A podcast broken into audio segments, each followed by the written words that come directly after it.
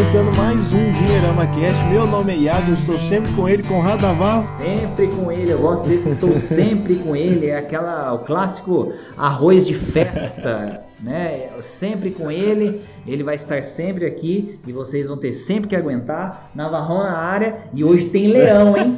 e estamos com ele também, Ricardo Pereira. Tudo bom, Iagão, Conrado? esse assunto aí é, é, engraçado. Eu tenho a impressão que parece que o ano passa tão rápido que a gente volta né, novamente. Quando a gente percebe, já está falando de imposto de renda novamente. Então, dei um spoiler aí do, do assunto de hoje. Ai, mas o leão, o leão que... já tá rugindo, mano. O cara falou imposto de renda que o bicho não, tá pegando. Não, nem, nem acabou o carnaval e estamos aqui já avisando sobre o imposto de renda, né? Que existem duas certezas na vida, né? Que é os impostos e a morte. Então a gente vai falar sobre uma delas aqui nesse episódio. Eu vou corrigir é. você, peraí. No Brasil é diferente. No Brasil existem duas certezas, né? Uma é de que você vai pagar mais impostos. Você falou impostos, hum. então é. A certeza é que você vai pagar mais impostos e vai morrer. É. Essa é a diferença. É, eu acho que para morrer as pessoas até estão. Né, a gente está vivendo cada vez mais e tal. Talvez mais para frente aí vai ter, né? As pessoas vão viver cada vez ainda mais, mas o imposto não tem como escapar, né? Vivendo mais, paga imposto por mais tempo, viu? Não quero desanimar, não. Então é isso. Então bora pro papo falar aí do leão. Bora pro papo.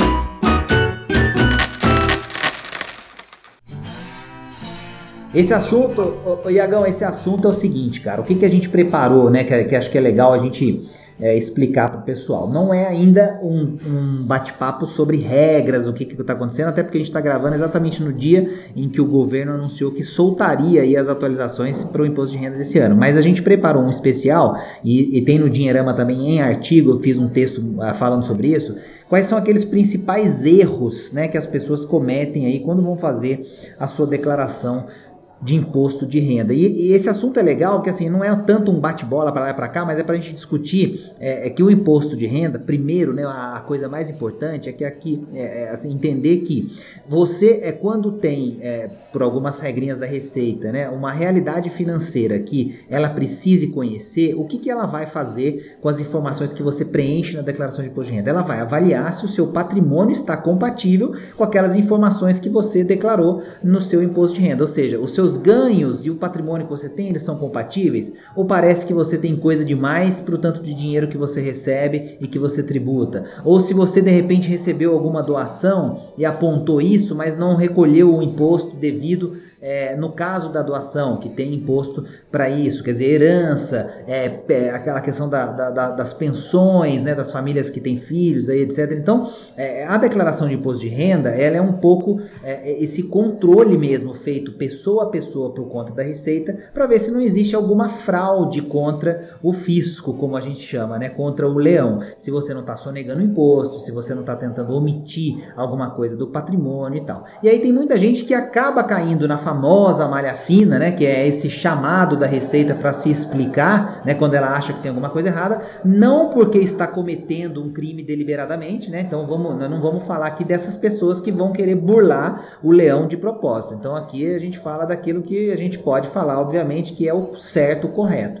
Então é, tem muita gente que acaba caindo na malha fina porque acaba errando, Rick, na hora de, de é, preencher sua declaração e comete alguns erros. Né? O primeiro, por exemplo, que eu jogo aqui é aquele mais simples digitação errada. E tem gente que não confere ali, porque começa a digitar a tela do, do, do sistema da Receita que você vai baixar para preencher. Ela tem um monte de campos e tudo mais, e às vezes preenche, é, é, não lembra que é vírgula, por exemplo, aí põe ponto, sei lá, tem gente, né, pode ser que na hora de digitar se confunda, e aí se você coloca um número e vai separar as duas casas decimais do final com o ponto, o sistema não entende porque ele só lê vírgula, e aí esse número pode ficar maior, por exemplo, então você pode digitar uma casa a menos né? E, e aí você, é, de certa forma, está é, tá informando errado o valor. E aí, se você informa errado o valor, a Receita vai querer saber o que aconteceu depois. Legal, Conrado. É, esse, você falou da digitação, mas tem um erro que eu acho que é ainda pior que as pessoas cometem, que é deixar para fazer a declaração na última hora. Né? Então, antigamente as pessoas tinham aquela coisa, ah, né, o governo vai aumentar o prazo, né? vai dar problema na internet, aí eu vou conseguir mandar depois. Então, esse é um dos principais erros que as pessoas acabam cometendo, porque né, o brasileiro tem essa fama de deixar as coisas para a última hora. E a, e a, gente tem visto que, principalmente nos últimos anos, isso não aconteceu, né? Então, é fundamental, né? A gente ainda tem um tempinho para iniciar o período, né? Para fazer, né? Para fazer a entrega é, efetiva da declaração. Então, é um tempinho que você pode preparar para se organizar, para ir atrás dos recibos, enfim, para organizar a papelada toda, para que na hora você não seja surpreendido e ter pouco tempo, né, para ir buscar os comprovantes, ligar, né, para o seu médico, para o seu dentista, pedir um recibo que de repente ali não está não tá correto, você ou você não pediu naquele momento. Então são informações, são cuidados adicionais que são fundamentais. Talvez nem seja, pode ser considerado um erro, mas é assim um ponto de atenção importante que se você não tomar o cuidado devido, pode chegar na hora e você ficar aí com um problema grande para resolver. Lembrando do prazo, tá, Iago? Que é geralmente em abril, até o final de abril, as pessoas têm que mandar a sua declaração. Então aí a gente tem praticamente março e abril, acaba todo ano fica tendo março e abril para poder fazer tudo isso que o Rick falou. É, então não dá para dar bobeira não. E, e, é legal até seguir no post que, que você, do próprio Conrado, escreveu lá no blog do Dinheirama. Um dos erros que as pessoas também cometem, que você também é, que acabou comentando aqui, era é, omitir, esquecer os rendimentos né, que a pessoa tem na hora de fazer a declaração. Como que funciona isso? Essa questão que. Acho que tem um vídeo até muito bom do, do canal do Dinheirama, né? Mostrando onde você tem que ir em relação ao que, que é o que, que é o que, né? O que, que onde coloca os dividendos, ganha ações e vendas. Mas é até legal você dar uma explicada aí pro pessoal que está perdido até a primeira vez que está investindo. É, um dos exemplos clássicos que acontece é que a pessoa que tem salário, por exemplo, quando vai colocar é, o seu rendimento tributável, tem muita gente que não põe o 13 terceiro. Então esse é um erro muito comum, assim, muito conhecido e que muita gente acaba tendo que corrigir depois. Então, quando você vai colocar todos os seus rendimentos, tem que tomar cuidado para preencher tudo direitinho. Se você recebe aluguel, se tem uma casa que você aluga, o aluguel, ele é um rendimento tributável. Então você tem que é, colocar isso direitinho lá, porque quem está te pagando o aluguel vai declarar na, na, na no, no, quando fizer o acerto com o leão lá, a declaração dele, que pagou o aluguel para você. Então essas informações todas elas são cruzadas, né? Então, se você tem algum provento de aposentadoria, recebe aposentadoria, se recebeu alguma coisa de um plano de previdência, por exemplo, e você tem que colocar no campo certo é, aquele, aquela, aquele ganho, né? Então, assim, qual é a ideia? A ideia é a seguinte: você tem que dizer tudo que você ganhou do jeito certo para você mostrar justamente a compatibilidade de patrimônio, porque depois você vai falar que você tem um carro que você trocou, por exemplo, que você comprou um imóvel, que você, sei lá, fez alguma outra coisa com o dinheiro e da onde veio esse recurso. Então, você tem que ganhar para poder gastar, você tem que ter para poder comprar. E esse ter para poder comprar, uma das formas é você recebendo esse dinheiro pelo seu trabalho ou de outras maneiras. E aí você tem que colocar isso bem direitinho no, no, no, na sua declaração. É, você comentou assim por cima da questão da, do, do, aposentado, né? Quer dizer, a, a, as pessoas acabam confundindo muito a questão que aposentado é isento, né? Assim, de bate pronto, né? Só pelo fato de ser aposentado, não tem que fazer mais nada, não tem né? que fazer mais nada, né? Então não é bem assim. Então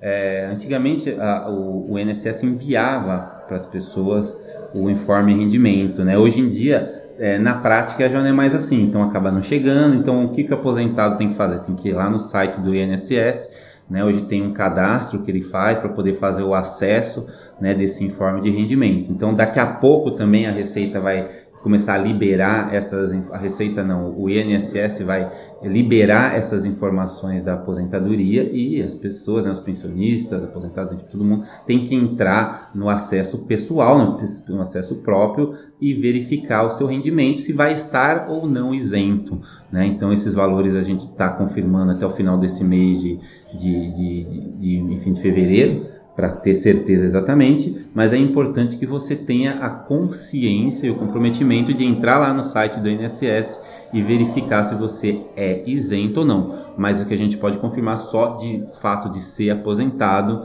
não é garantia de isenção. Outra coisa legal é que é, que é curioso, né? Que assim, como é que as pessoas devem entender uma declaração de imposto de renda, né?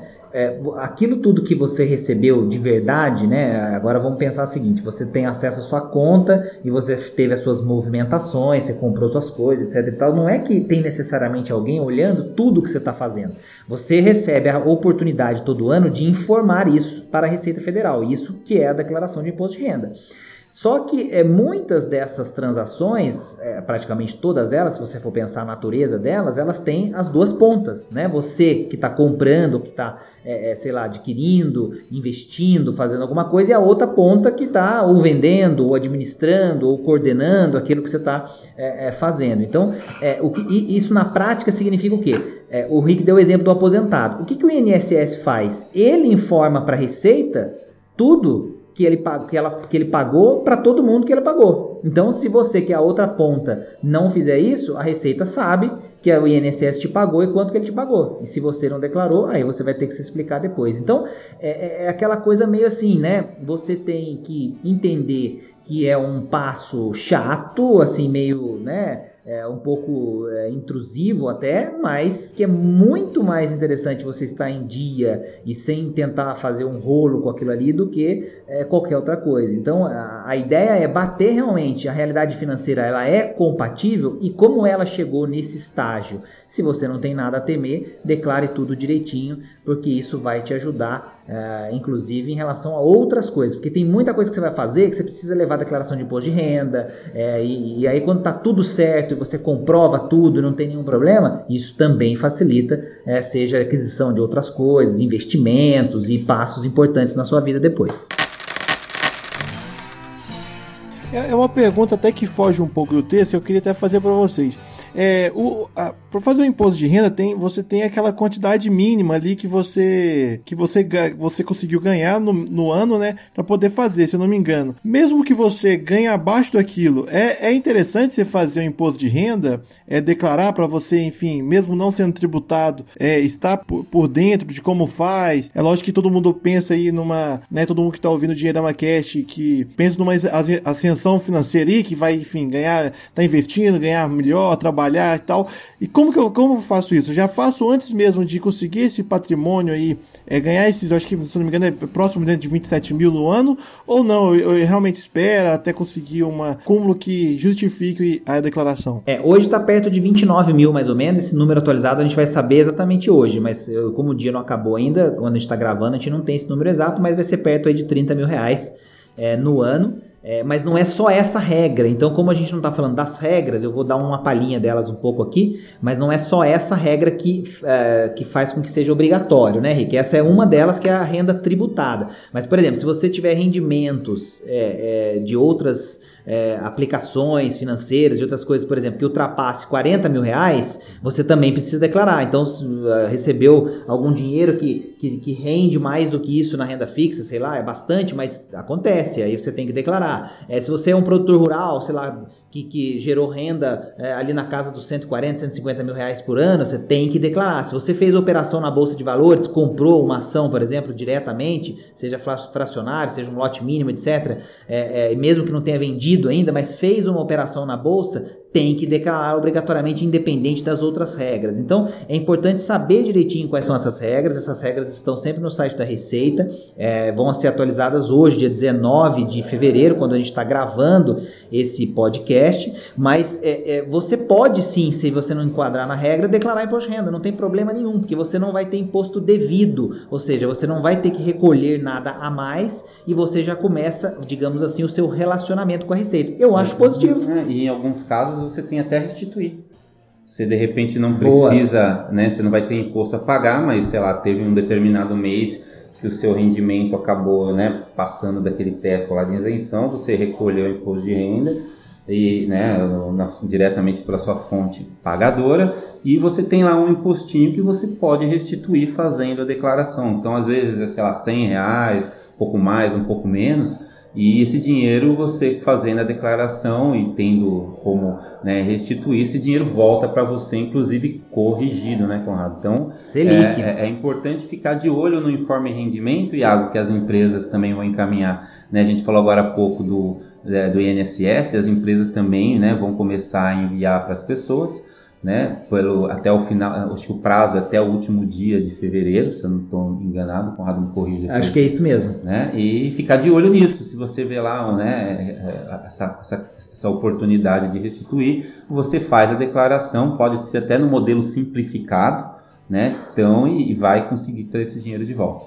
E, e até seguindo aqui também os erros que as pessoas cometem na hora de de fazer a declaração, é erro na declaração de dependentes. O que, como seria isso? Ah, esse é interessante, Iago, porque esse é o seguinte: você tem filhos, pessoas que não respondem totalmente por elas, né? Ou algumas pessoas que até não são filhos menores de idade, mas que são seus dependentes, que isso pode acontecer também, ainda depois da, da maioridade e tal. É, o que, que acontece? Você precisa declarar direitinho tudo o que acontece com o dependente também. Então, se ele é seu dependente, vai aparecer na sua é, declaração, é, você tem que ver se essa pessoa teve alguma receita, alguma renda, alguma coisa e preencher tudo isso direitinho. Então, assim, não é só dizer que tem um dependente por CPF lá, porque a Receita vai querer saber o que aconteceu é, também debaixo daquela informação daquele CPF e vai usar todas as formas de cruzamento possível para descobrir o que, que aconteceu. Então, é, os rendimentos, as coisas precisam todas é, é serem informadas e tudo é, bem direitinho, também em relação é, aos dependentes. E, a outra coisa que costuma acontecer muito é que existem algumas despesas de planos de saúde, por exemplo, outras coisas que as pessoas acabam esquecendo de colocar na declaração sendo que ela estava fazendo uma declaração dela com o dependente. Precisa estar tá lá também. E aí tem também é, é, os, a lista que a Receita Federal sempre mostra que quais são os, os possíveis é, tipos de dependentes e, e a, a, gente precisa enquadrar as pessoas naquelas, é, naquelas características ou a gente pode ter também algum problema de malha fina. Então é, é levar a sério que quando você falar que alguém é dependente, você tem que mostrar para a Receita exatamente como e por que aquela pessoa é dependente. É, Iagão, inclusive a gente já pode confirmar, né? Isso é praticamente certo que já agora em 2020 é fundamental que as crianças, né, os menores bebês, é, você informe CPF né? Já sai agora, porque você vai fazer a, já, né, a certidão de nascimento, já, já tem, tem CPF. CPF. Então, você vai precisar informar do seu dependente menor de idade, né? É, a, a, esse número de CPF e a Receita está de olho nisso também. E um outro assunto, que eu, um tema que eu acho interessante, você não abordou, não sei se estava aí na sua listinha para falar, mas é com relação a, a, também a questão da educação, né? Então, é, para poder fazer a dedução, tem muita gente que coloca gasto com escolinha de, de inglês, escola de natação, escola de barriga. Então isso aí não funciona, isso é um erro grave. Na verdade, não pode ser feito isso, né? Só realmente as despesas com educação, ensino médio, fundamental, enfim, essas coisas que a gente já está acostumado que caem, que são passíveis aí de dedução. Eu imagino que esse deve ser o lugar onde moram os maiores erros, né, que as pessoas na hora de fazer a declaração, que é preencher é, em lugar errado, né, a requisitos. O que, que vocês já viram aí de maiores erros e confusões que já teve na, na parte da declaração de renda? Essa, essa é curiosa, porque o, o sistema da Receita, Iago Henrique, ele, ele não é assim aquela coisa mais amigável do mundo, que você entra e fala assim, nossa, entendi tudo. Então tem uma certa confusão, né? É, vou dar um exemplo aqui, né? A gente colocou alguns exemplos, né? É, pessoas que ganham, sei lá, prêmio de loteria ou título de capitalização, por exemplo, né? E, e, parece que isso não é comum, mas tem que lembrar que tem aqueles prêmios de, de, de quina, de quadra, não sei o quê. Tem um monte de gente que acaba ganhando um dinheirinho e acha que não precisa pôr aquilo na, na declaração. E precisa, né? E, e assim, é, é não é no rendimento tributável. Tem gente que coloca, coloca no lugar errado, né? Então eles têm que estar no rendimento sujeito a tributação exclusiva e definitiva, porque você já vai ter isso é, recolhido para você. Então o valor que você vai receber já é o valor é, com o recolhimento realizado. Mas você tem que dizer para a Receita que recebeu, porque o outro lado que vai te pagar o seu prêmio vai dizer que te pagou. Né? Então é, lembra sempre dessa historinha que a gente contou. Né? A questão dos planos de previdência também gera um pouco de confusão, porque é, é o plano é, PGBL, né, com P de pato no início, ele é aquele que permite a dedução de até 12% do rendimento tributável. Mas o VGBL não permite isso. Então tem gente que confunde às vezes VGBL com PGBL, acontece e coloca no lugar errado. Então esse é um outro erro é, comum. E depois tem outros que é, é, os rendimentos que são sujeitos, que a gente chama né, de tributação exclusiva e definitiva, acaba colocando como um rendimento tributável. E aí não entra ali, é, caso, por exemplo, do 13 terceiro. Então tem gente que esquece de pôr o 13 terceiro e tem gente que quando põe o 13 terceiro, coloca no lugar errado né, coloca como sujeito a tributação exclusiva é, é, definitiva, é, aliás, como rendimento tributável, algo que é de, de rendimento sujeito a tributação exclusiva e definitiva. Então, é, é, são alguns exemplos para mostrar que, assim, além do cuidado de informar tudo, é bom entender direitinho onde as informações têm que entrar. E aí, se precisar de ajuda, né, Henrique, a gente sempre fala isso procure ajuda. É muito mais barato, vai ser muito mais barato do que preencher errado e depois cair na malha fina, pagar uhum. multa e correr o risco de, de, de, ser preso. Porque às vezes quando é. você sonega imposto, se você não conseguir comprovar, você pode ir inclusive para cadeia. Então, e, e, inclusive reforçando de se precisar de ajuda, principalmente não deixar para a última hora porque aí a gente sabe que tem aquela famosa lei da oferta e da procura. Se você vai deixar para fazer o último dia, vai ter alguém para te ajudar sim, mas ele pode te cobrar bem caro também por isso, né? Então se organize, já comece a, a, a, né, a, a ler aquilo que está saindo da, enfim, na imprensa de uma forma geral, na mídia de uma forma geral sobre esse assunto e, se, e veja se você vai precisar ou não de, de, de ajuda. Precisando de ajuda, não tenha receio de buscar orientação, né?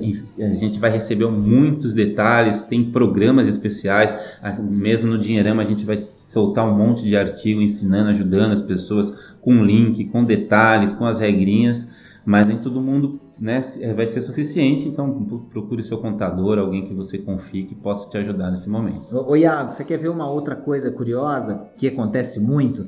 É, a pessoa compra algum bem e aí ela vende esse bem e aí ela tem um ganho de capital com ele. Então imagina que comprou um imóvel, é, sei lá, pagou 100 mil e aí vendeu esse imóvel por 150 mil. Em até seis meses, se essa pessoa comprar outro imóvel, ela não precisa pagar imposto sobre o ganho de capital. Muito pouca gente sabe dessa regrinha, mas até seis meses depois, se você comprar outro imóvel, você usa o dinheiro para comprar outro imóvel e não precisa recolher é, imposto de ganho de capital. Agora, se você não fez isso, aí passou o ano, você vai ter que declarar depois. Na declaração do ano retrasado, você tinha imóvel. Na declaração que você vai fazer em relação ao ano passado, você vendeu o imóvel. E aí você ganhou 50 mil reais você tem que pagar um imposto de ganho de capital em cima desses 50 mil reais. Tem gente que simplesmente não faz nada, né? E a Receita vai cobrar você depois e falar, ó, peraí, mas você ganhou 50 mil reais nessa venda, cadê a minha parte? Né? Uhum. E aí, quando ela fizer isso, você vai ter que pagar a sua parte com a correção, né? Então, com juros etc e tal. Então, assim, é, é, quando você ganha ou perde capital, você precisa informar. E aí, o exemplo do imóvel é um exemplo muito clássico, mas tem gente, por exemplo, que compra carro de, sei lá, de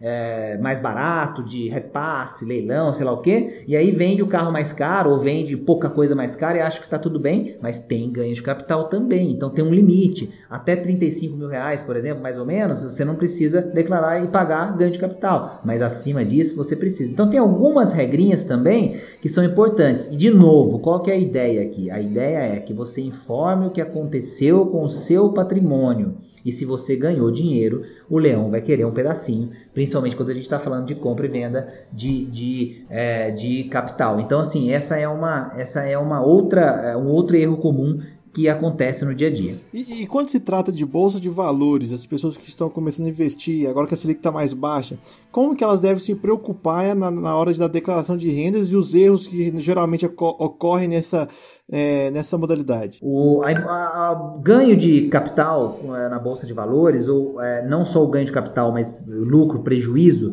tudo isso é, você tem que é, declarar obrigatoriamente porque a movimentação, quando ela acontece no agente de custódia, na corretora, etc., ela informa, né? Porque um pedacinho do imposto de renda já é pago quando você vende a ação, por exemplo, através da corretora. Uma, um pouquinho do imposto já é recolhido ali para sinalizar para a Receita que você tem operações em renda variável em bolsa de valores. Então, todo mundo que faz alguma operação na bolsa precisa obrigatoriamente declarar imposto de renda, ainda que nas outras regras ela não se enquadre. Essa regra é uma regra que já faz com que seja obrigado é, é, a essa pessoa a declarar é, o imposto de renda e fazer a declaração para informar a movimentação na Bolsa de Valores. E aí atenção para uma coisa, registra tudo, porque você tem que colocar lá o preço médio, que você tem a posição de ações e tal, é, ganho de dividendos. Então, assim, é, é imposto de renda de ações é, tem livros e livros aí que tem que ler, ou então realmente pedir ajuda, usar uma ferramenta e tal, porque não é uma coisa tão simples, não. É verdade, tem a, a gente está fazendo um alerta que é preciso informar, não quer dizer necessariamente que você vai precisar pagar imposto, porque tem muita gente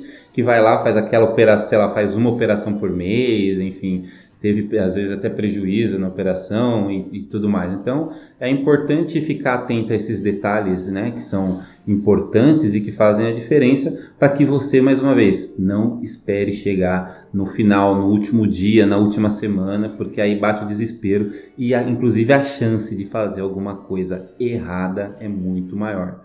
Então acho que é é por aí, Agão.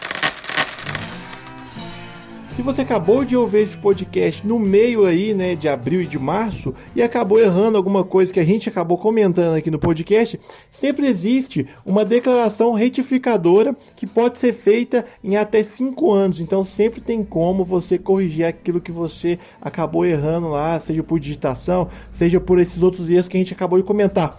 Muito obrigado. Continue seguindo nosso YouTube, o nosso Instagram, nosso canal do Facebook, nosso, quer dizer, nossa página do Facebook, nosso canal do YouTube e também acompanhe a gente aí nos nossos podcasts, na sua plataforma preferida de podcast. Muito obrigado, Conrado. Muito obrigado, Rick. Valeu, tamo junto, pessoal. Sempre. Valeu, gente. Até a próxima. Fui.